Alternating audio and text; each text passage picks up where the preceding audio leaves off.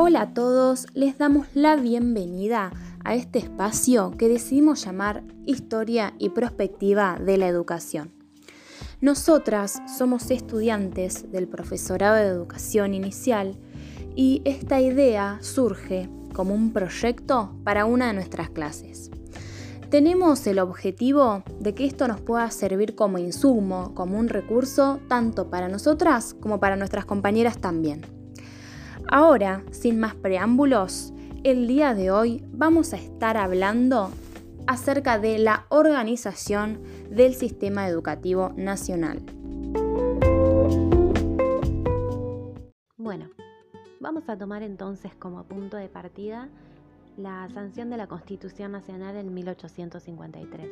Pero antes nos interesa darle un poco de contexto a esta historia. Sobre todo nos interesa el contexto político de la época. Sabemos que después de los procesos de independencia en América Latina, la conformación de los estados nacionales no fue automática. Más bien existieron grandes disputas, grandes tensiones entre los diferentes sectores o grupos que convivían en lo que una vez fue el territorio del virreinato del Río de la Plata disputas entre conservadores y liberales, entre centralistas, confederacionistas y federalistas, entre los llamados unitarios y federales, ¿no?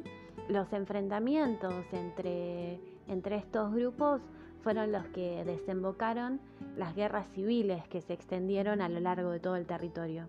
A partir de, de 1820 se conformó un sistema político donde las provincias tenían una fuerte autonomía, ¿no? ¿Por qué nos interesa saber esto? Bueno, recordemos que en el texto con el que estuvimos trabajando de Adriana Puigros eh, nos señala dos orígenes diferentes del sistema educativo, orígenes diferentes con distinto signo político también. Por un lado resalta la figura de los caudillos progresistas de la época, ¿no? los más progresistas que buscaban que la educación estuviera destinada a los habitantes del pueblo y del campo. Y por otro lado, los representantes del conservadurismo liberal, que querían una educación para los dirigentes siempre atraídos ¿no? por esta estética de progreso europeo.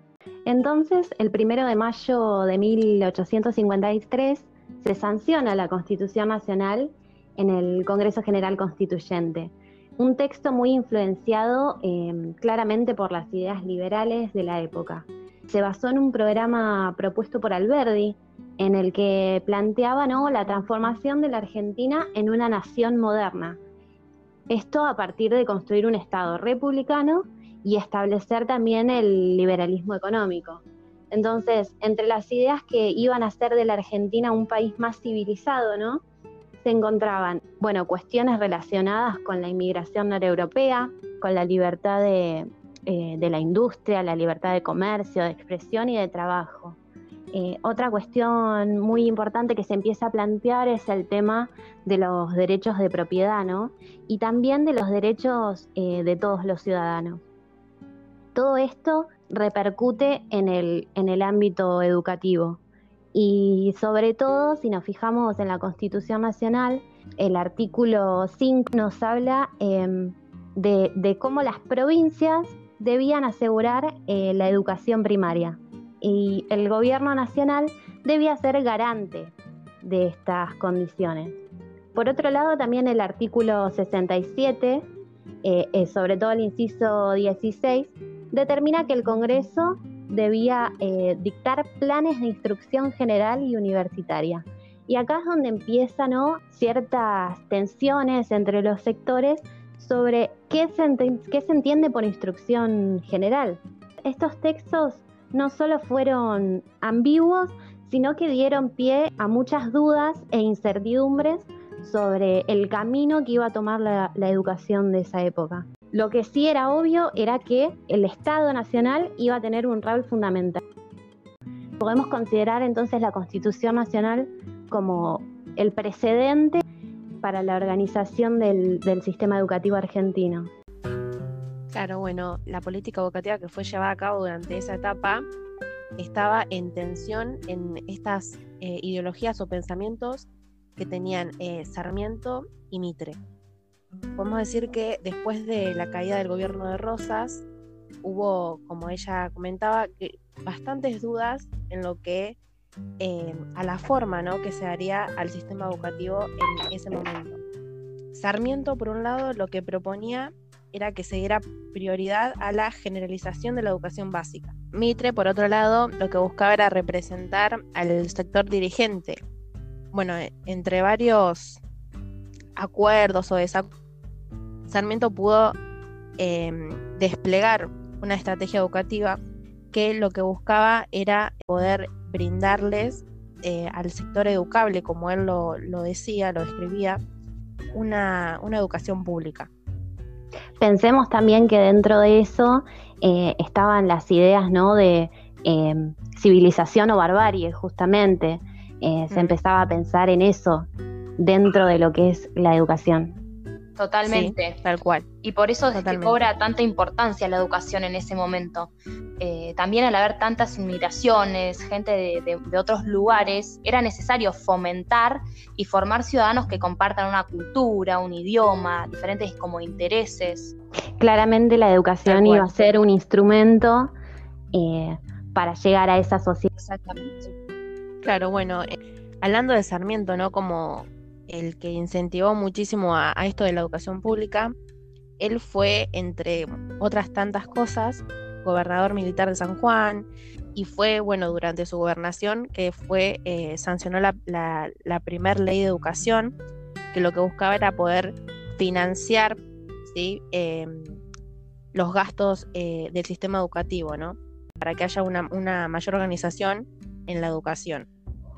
A su vez, como él era tan amante y tan apasionado en, cuanto a, a, educar, fundó varias, muchísimas escuelas y también intentó seleccionar alrededor de 23 maestras norteamericanas que fueran liberales, trabajadoras, mujeres eh, educadoras, para lo que él buscaba en relación a lo que era educar. Bueno, ahí se puede pensar mucho, ¿no? El rol que se le empieza a dar a la mujer en la educación. Sí, totalmente. Bueno, em, en cuanto a lo que hablamos del pensamiento que tenía Mitre, podemos decir que él, para él la enseñanza eh, tenía un valor más bien social y que era considerado un servicio que debía prestar el Estado. Para él el interés principal era desarrollar una educación que estaba dirigida a, la élite y a un sector privilegiado. Entonces, podemos pensar que eh, entre estas eh, dos, orientaciones, dos pensamientos, estaba una enciclopédica y la otra práctica. Entonces algunos eh, pensaban al país ¿sí? como una fuente de, autoridad en cuanto a, a, que la educación pusiera un orden. En cambio, otros imaginaban al país o a un posible país con gente que esté abierta a fuentes de trabajo, que obviamente se iban a dar a partir de la educación. Eh, bueno, durante esta época también podemos pensar a, la República como conservadora. Em, bueno, desde 1880 hasta eh, la asunción eh, del radicalismo al poder en 1916, la política nacional fue dominada por distintas fracciones de la tanto Bartolomé Mitre como eh, Julio Argentino Roca eran quienes lideraban fracciones eh, distintas eh, de las fuerzas conservadoras que bueno que no llegaron a consolidarse en un partido político unido digamos. En la década de 1880 comenzó el gobierno de Julio Argentino Roca que era una desconexión que por así decirlo, la eh, cultura de todas las fracciones eh, de la clase dirigente y también de los sectores eh, más modernos de la sociedad. también cree posible poder sostener el modelo económico agroexportador y al mismo tiempo llevar al país del progreso. Bueno, el Estado eh, requería de reformas que eh, les redujeran eh, a un ajuste, digamos, que consistía en la transformación de los cementerios, del establecimiento del matrimonio civil y también de la escuela laica en escuelas nacionales. Aunque bueno, esto no evitaba el conflicto con la iglesia y tampoco se reducía la separación con el Estado. Cada fue el progreso, digamos, en el país oligárquico y dependiente, es decir, que se prolongaba el ferrocarril, se instalaron las primeras frigoríficos argentinos, bueno, entre, entre otros. También en las últimas décadas del siglo XIX el modelo eh, alcanzaba una expansión explosiva en todo el país. En 1871 se dictó la ley de subvenciones escolares, eh, sistematizó la ayuda económica eh, de la nación a las provincias. Ya en 1875 el gobierno de Nicolás Avellaneda eh, comenzaba a hablar de la necesidad de la ley de, común y ese mismo año se dictó eh, dicha ley. Tenía como consecuencia la reforma de la Constitución Provincial eh, de 1873. Claro, y que fue la base para empezar a pensar ¿no? la ley de educación común ya a nivel nacional, ¿no? Si bien existieron unos cuantos años hasta que se sancionara para, la nación, ahí es cuando comienza a pensarse en, la importancia, ¿no? Totalmente, es donde se sientan las bases para luego que se, para que luego se, pueda dar esta ley de educación común. Claro, y pensando en una enseñanza eh, gratuita y, obligatoria, ¿no?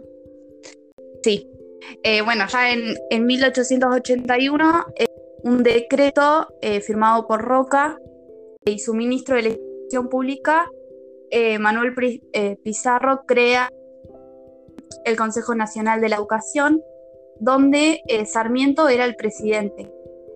Bueno, desde allí se empezó a consolidar el enfrentamiento entre la Iglesia Católica y los intelectuales y políticos laicos en el gobierno de 1882. Eh, bueno, en este contexto eh, de organización eh, podríamos pensar qué rol cumple la Iglesia. Bueno, la Iglesia, como hasta el día de hoy, ha ocupado un lugar muy importante en distintos aspectos de la vida y en la educación, en este contexto, fue algo fundamental. Eh, ella comprendía que tenía el derecho de ejercer el monopolio religioso y pedagógico. En la provincia de Córdoba se formó una fuerza ideológica muy importante, ya que llegó a construir un protopartido político nacionalista católico. Eh, la aspiración que tenía era hegemónica a nivel nacional, o sea, la idea de poder construir un, único sujeto eh, y consideraba también que el orden cultural eh, solamente sería legítimo si seguía lineamientos doctrinarios. Es decir, solo ella tenía el poder de educar. La pedagogía que presentaba era de la civilización, la verdad y el orden social. Tenían como principal objetivo poder combatir al enemigo. ¿Quién era el enemigo? Bueno, el alteísmo, el protestantismo, el judaísmo, el liberalismo, el positivismo y el anarquismo. En el año 1862, cuando se, fundó el diario El Eco de Córdoba, el nacionalismo católico se fortaleció aún más, eh, extendiéndola a gran parte del país. Otros sectores de la iglesia, como los jesuitas, ejercieron también fuerte influencia. En la provincia de Santa Fe, durante 30 años, se instaló una estrecha relación entre gobernantes y la iglesia. Otra cosa que me pareció sumamente importante es que los colegios nacionales y las escuelas lucharon por la secularización de la enseñanza y de la formación docente. ¿Y qué es esto? Poder transformar algo que pertenecía a la iglesia en una realidad secular, es decir, que no esté relacionada con ninguna conferencia religiosa este enfrentamiento eh, dio como resultado un cuadro con diversidades. El sustrato hispánico católico fue lo que persistió en el noroeste, pero fue distinto en el litoral, ya que se vio forzado una mayor tolerancia cultural como consecuencia de la inmigración.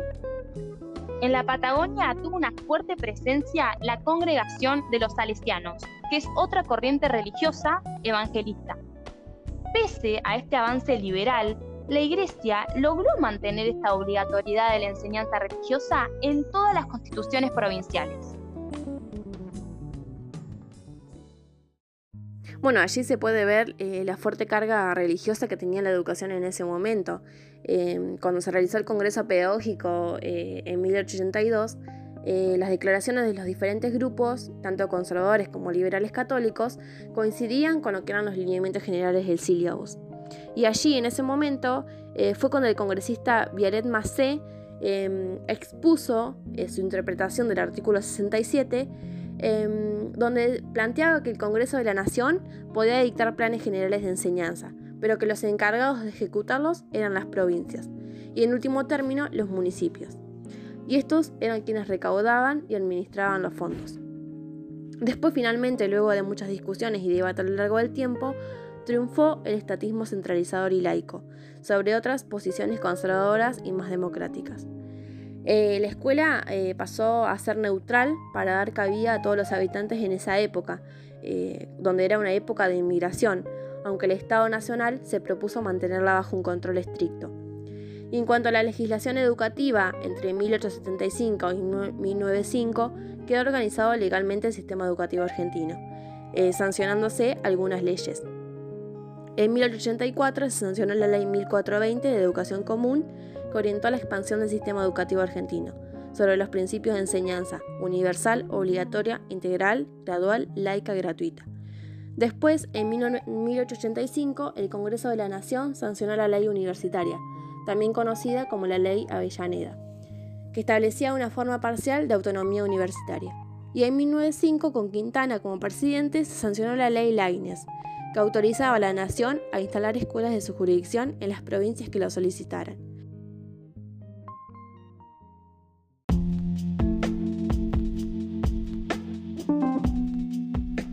Bueno, damos como finalizado este tema, eh, decirles que estamos abiertas a cualquier duda o sugerencia que tengan, nos estaremos viendo pronto y gracias por escucharnos.